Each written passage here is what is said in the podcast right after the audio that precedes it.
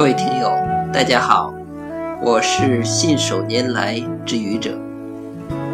今天是正月初六，七天的春节假期眨眼就结束了。这个春节你过得还好吗？你回家了吗？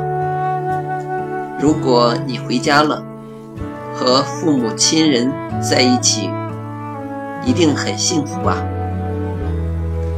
无论你的职业是什么，学生、农民、工人、公务员或者管理者，无论你处于哪个年龄阶段，孩子、青年、中年或者老年，家都是最重要的、不可替代的。有父母就是家。